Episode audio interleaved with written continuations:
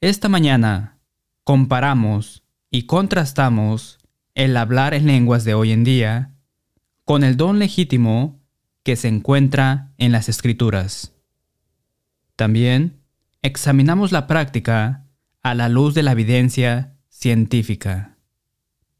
Note en primer lugar, en Génesis capítulo 11, versículos 4 al 9, un principio bíblico y clave para nuestro estudio.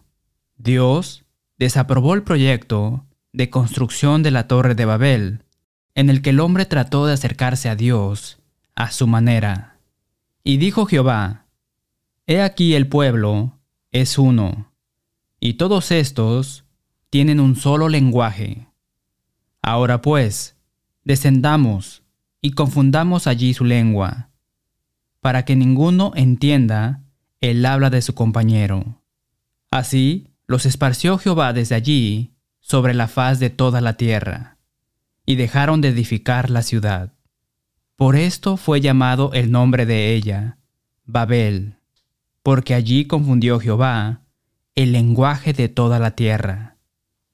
De este relato aprendemos el principio fundamental de que hay una bendición en poder entendernos unos a otros y una maldición en no poder entendernos unos a otros. Hablar en lenguas después de nuestro himno. Una pregunta importante que debe hacerse al examinar la práctica moderna es, ¿el hablar en lenguas moderno coincide con la práctica registrada en las escrituras? Observe la demostración inicial en la Biblia del hablar en lenguas en Hechos capítulo 2, versículos 5 al 11. Moraban entonces en Jerusalén judíos, varones piadosos, de todas las naciones bajo el cielo. Y hecho este estruendo, se juntó la multitud, y estaban confusos, porque cada uno les oía hablar en su propia lengua y estaban atónitos y maravillados, diciendo, Mirad, ¿no son Galileos todos estos que hablan? ¿Cómo pues les oímos nosotros hablar cada uno en nuestra lengua en la que hemos nacido? Partos, medos, elamitas y los que habitamos en Mesopotamia, en Judea, en Capadocia, en el Ponto, y en Asia, en Frigia y Panfilia, en Egipto y en las regiones de África más allá de Sirene, y romanos aquí residentes, tanto judíos como prosélitos, cretenenses y árabes, les oímos hablar en nuestras lenguas las maravillas de Dios. ¡Qué increíble milagro! El Espíritu Santo nos dice que los judíos que visitaban Jerusalén desde muchos lugares y que hablaban muchos idiomas diferentes, pudieron escuchar a los apóstoles hablar en su propio idioma o lengua. Este gran milagro, que demuestra que Dios inició los eventos ese día, no tuvo nada que ver con un lenguaje ininteligible y no humano. El milagro involucró a los apóstoles, hablando en idiomas humanos que nunca habían estudiado. Observe que la palabra lengua se usa indistintamente con lenguaje humano. Esta verdad también se ve en Apocalipsis capítulo 7, versículo 9, donde la Biblia habla de una gran multitud, la cual nadie podía contar, de todas naciones y tribus, y pueblos, y lenguas, que estaban delante del trono. Wayne Jackson señala que el historiador griego antiguo, Herodoto, usó las expresiones lenguaje de Pelasgi y la lengua hablada por Pelasgi indistintamente.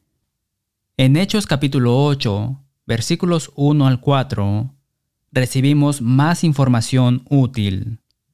A causa de la intensa persecución, todos los cristianos, excepto Los apóstoles habían huido de Jerusalén, difundiendo las buenas nuevas por todas partes. Entonces, quedados para evangelizar a Jerusalén, los apóstoles estaban extremadamente ocupados. Pero aprendemos en Hechos capítulo 8 versículo 14, una necesidad urgente movió a los apóstoles a enviar a Pedro y Juan en un viaje de 35 millas a Samaria.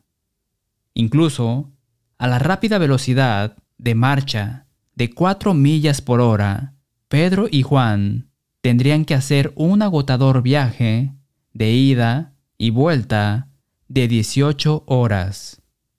¿Qué desencadenó este cambio en el plan de juego? ¿Qué podría ser tan importante para ellos como para dejar sus tremendas responsabilidades en Jerusalén para ir a la lejana ciudad de Samaria? Vemos en Hechos capítulo 8 versículos 5 al 8 que Felipe, uno de los siete hombres piadosos, a quienes los apóstoles habían puesto sus manos en Hechos capítulo 6 versículo 5, está predicando a Cristo y haciendo milagros. Simón el hechicero, versículos 8 al 13, el Benijín de Samaria, cautivó con magia a los ingenuos samaritanos. El pueblo creía que Dios obraba directamente a través de Simón, hasta que escucharon a Felipe predicar el Evangelio y lo vieron realizar milagros legítimos. Entonces, muchos en Samaria, incluido Simón, creyeron y se bautizaron. Hechos capítulo 8 versículos 14 al 16. Cuando los apóstoles, que estaban en Jerusalén, oyeron que Samaria había recibido la palabra de Dios, enviaron allá a Pedro y a Juan, los cuales, habiendo venido, oraron por ellos para que recibiesen el Espíritu Santo, porque aún no había descendido sobre ninguno de ellos, sino que solamente habían sido bautizados en el nombre de Jesús. Espere solo un minuto. Tenemos que aclarar algo. Pedro transmitió la promesa del Padre a los judíos contritos, que escucharon su sermón de convicción en Hechos capítulo 2, versículos 38 y 39. Arrepentíos y bautícese cada uno de vosotros en el nombre de Jesucristo para perdón de los pecados, y recibiréis el don del Espíritu Santo, porque para vosotros es la promesa, y para vuestros hijos, y para todos los que están lejos, para cuantos el Señor nuestro Dios llamare. Estas personas en Samaria cumplieron con esas condiciones, se arrepintieron y fueron bautizados en el nombre del Señor Jesús. Por tanto, sabemos que recibieron el perdón y el don del Espíritu Santo. David Lipscomb escribe en su comentario sobre Hechos. La expresión significa el Espíritu Santo como un don, y la referencia es a esa morada del Espíritu Santo por la cual producimos los frutos del Espíritu, y sin la cual no somos de Cristo. Vemos confirmación de esto en Hechos capítulo 5 versículo 32. Y nosotros somos testigos suyos de estas cosas, y también el Espíritu Santo, el cual ha dado Dios a los que le obedecen. Entonces, ¿por qué Lucas dice en Hechos capítulo 8 versículo 16, porque aún el Espíritu Santo no había descendido sobre ninguno de ellos. ¿Cómo podría ser esto? Deben haber estado bajo consideración dos aspectos diferentes del Espíritu Santo.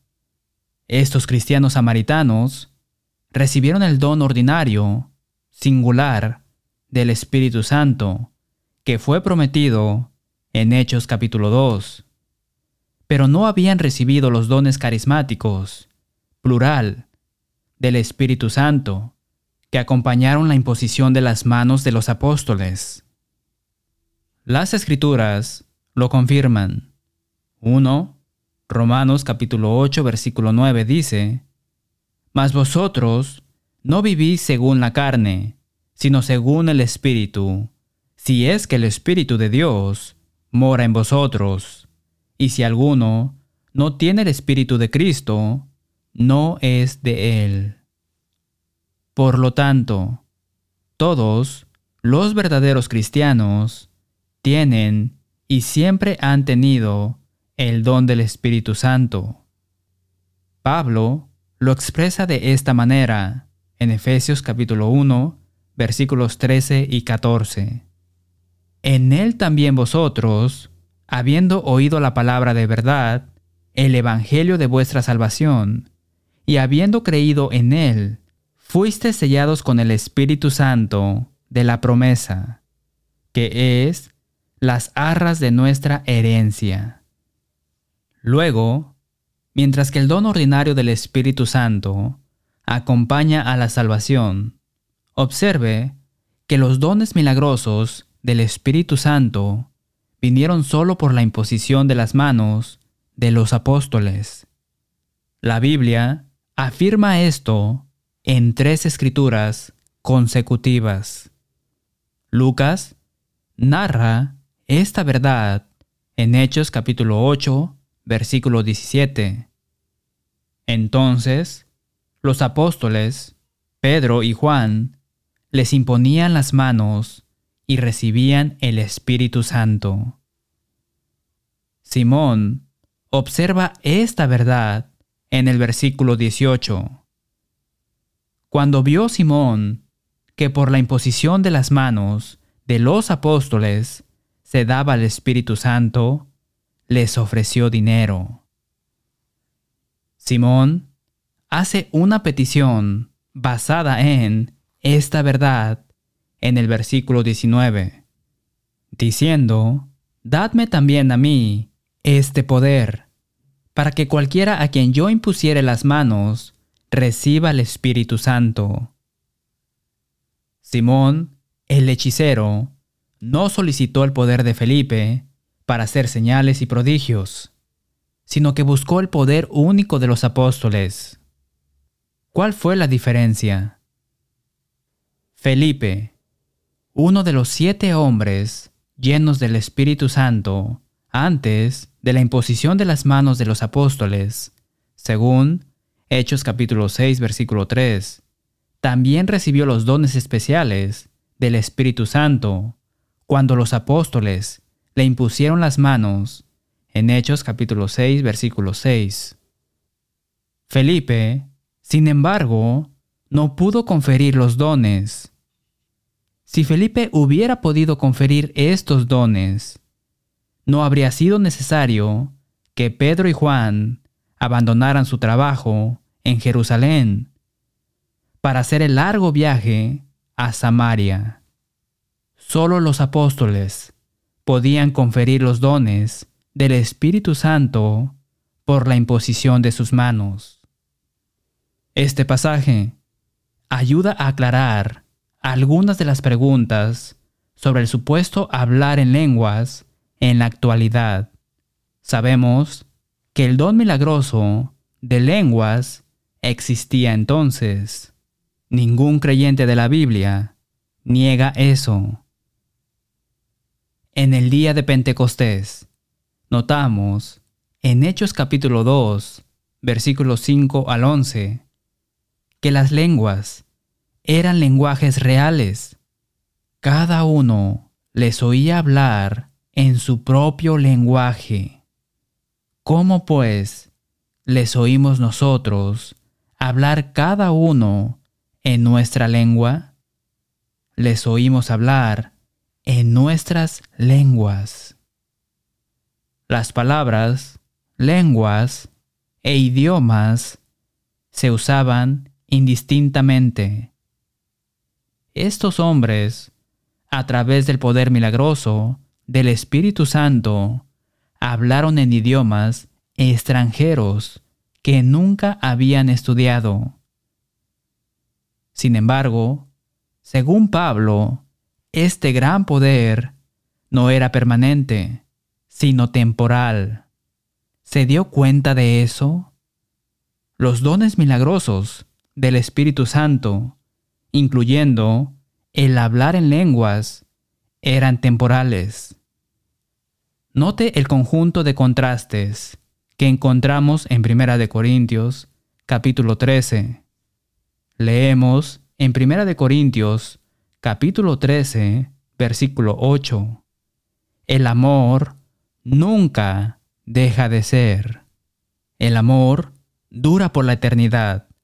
El amor es tan incesante como lo es Dios. Luego, en el versículo 13, leemos, y ahora permanecen la fe, la esperanza y el amor. La fe y la esperanza continúan hasta el final de los tiempos. Lo sabemos, porque Hebreos capítulo 11, versículo 1 dice, La fe es la convicción de lo que no se ve. Y Romanos capítulo 8, versículo 24 enseña que la esperanza que se ve no es esperanza. Estas dos escrituras sugieren que cuando lleguemos al cielo, nuestras esperanzas se realizan y nuestra fe se hace vista. El amor nunca termina, pero la fe y la esperanza duran solo hasta que este mundo termine. En contraste con la perseverancia de la fe, la esperanza y el amor, encontramos en Primera de Corintios, capítulo 13, versículo 8. Pero las profecías se acabarán. Las profecías eran revelaciones directas y futuras dadas a un profeta. La palabra acabarán significa poner fin a eliminar, abolir. Las profecías serán abolidas, eliminadas. Las últimas profecías registradas fueron escritas por Juan en los años 90 después de Cristo, en Patmos y componen el libro de Apocalipsis. Si hay lenguas, cesarán. Las lenguas se refieren a la habilidad milagrosa de hablar en idiomas extranjeros. Las lenguas cesarían, llegarían a su fin, se detendrían. Estos dones eran temporales. Tenga en cuenta que este pasaje no fue escrito hace 50 años, no hace 500 años cientos de años antes de que existieran los Estados Unidos. No. Estas palabras, piénselo, fueron escritas hace casi dos mil años. Sin embargo, sorprendentemente, algunos sostienen que estos dones aún existen miles de años después de que el Espíritu Santo dijo que cesarían. La iglesia primitiva necesitaba estos dones antes de que se completara el Nuevo Testamento. Ellos confirmaron la palabra, según Hebreos capítulo 2, versículos 3 y 4. Ya no necesitamos estos dones, porque ahora tenemos la palabra de Dios toda suficiente. Segunda de Timoteo capítulo 3, versículos 16 y 17. Pablo escribe en Primera de Corintios capítulo 14, versículo 37. Si alguno se cree profeta o espiritual, reconozca que lo que os escribo son mandamientos del Señor. Pablo escribió en la página anterior de la misma carta que cesarán las lenguas. Note a continuación, y la ciencia o conocimiento acabará. Esto no se refiere a la ignorancia universal. No. Ciencia o conocimiento aquí se refiere a una revelación divina especial. Después de que se completó el Nuevo Testamento, esta ciencia o conocimiento milagroso se acabó porque ya no se necesitaba más. Versículo 9.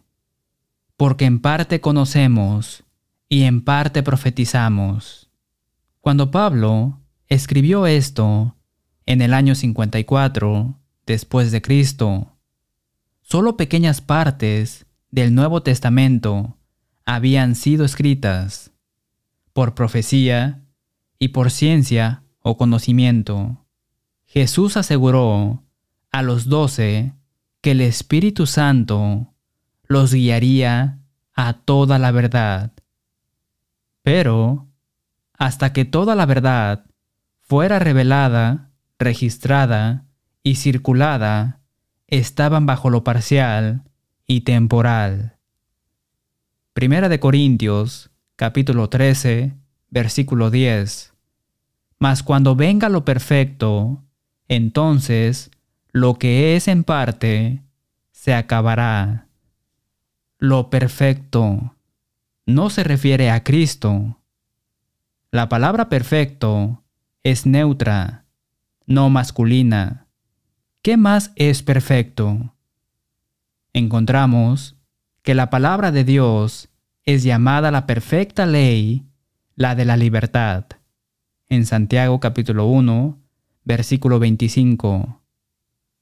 Sin embargo, cuando se completó el Nuevo Testamento, estos dones especiales, pero parciales y temporales, ya no más fueron necesarios. El Nuevo Testamento completo y permanente tenía la intención de reemplazar los dones milagrosos parciales y temporales. Y desde principios hasta mediados del siglo II, el Nuevo Testamento fue completado, recopilado y circulado de iglesia en iglesia. En ese momento, estos dones milagrosos habían llegado a su fin. Considere el testimonio de los primeros escritores de la Iglesia. En el siglo II, al enumerar los dones del Espíritu Santo, Ireneo omite el hablar en lenguas. En el siglo II, Montano practicó el llamado hablar en lenguas para proclamar falsamente el fin del mundo.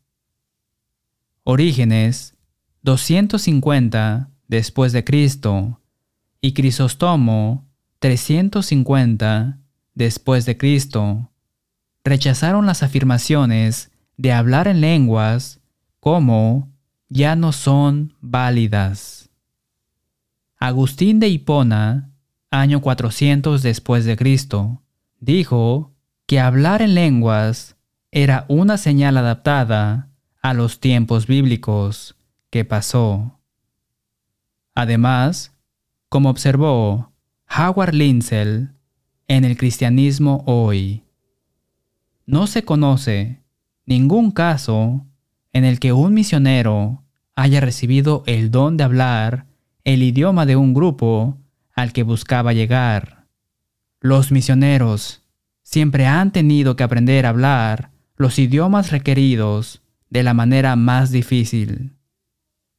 Si el hablar en lenguas existiera hoy, como estuvo presente en los primeros días de la Iglesia, sin duda, los evangelistas en países extranjeros no necesitarían estudiar idiomas extranjeros. Es más, la Biblia dice que las lenguas eran una señal para los incrédulos. Pero el don falso hoy en día se promueve como una señal para los cristianos. No hay Biblia para eso. Corinto, la congregación más carnal del Nuevo Testamento, habló en lenguas mientras existió el don, pero fueron reprendidos por abusar del don, usándolo infantilmente, egoístamente, como un juguete. Corinto exhortó en lenguas, versículo 23, y oró en lenguas, versículos 14 al 16, sin ninguna interpretación, y nadie fue edificado, versículo 5. De ahí la reprensión de Pablo en Primera de Corintios, capítulo 14, versículos 19 y 20. Pero en la iglesia prefiero hablar cinco palabras con mi entendimiento para enseñar también a otros que diez mil palabras en lengua desconocida. Hermanos, no seáis niños en el modo de pensar. Tristemente, algunos grupos religiosos parecen invertir el énfasis del Espíritu Santo al poner el hablar en lenguas en el pináculo de su sistema doctrinal. Sabemos que Pablo habló de lenguas extranjeras de Primera de Corintios, capítulo 14, versículos 9 al 11. Si por la lengua no diereis palabra bien comprensible o lenguaje común, ¿cómo se entenderá lo que decís? Porque hablaréis al aire o la práctica moderna. Tantas clases de idiomas hay, seguramente, en el mundo, y ninguno de ellos carece de significado. Cada lenguaje, idioma nacional, tiene su propio vocabulario. Pero si yo ignoro el valor de las palabras, seré como extranjero para el que habla, y el que habla será como extranjero para mí.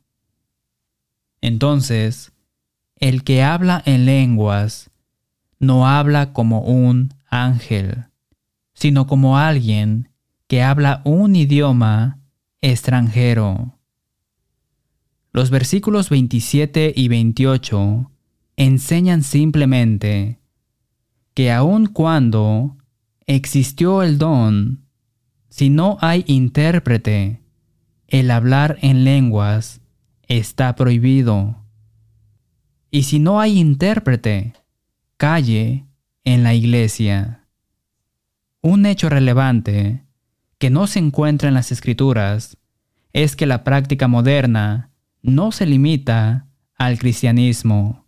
De hecho, en todas las épocas, en todas partes del mundo, la gente ha emitido sonidos que no pertenecen a ningún idioma genuino. Si bien el hinduismo no tiene casi nada en común con el cristianismo, los hindúes tienen su propia forma de hablar en lenguas. Un estudio realizado por el antropólogo G. J.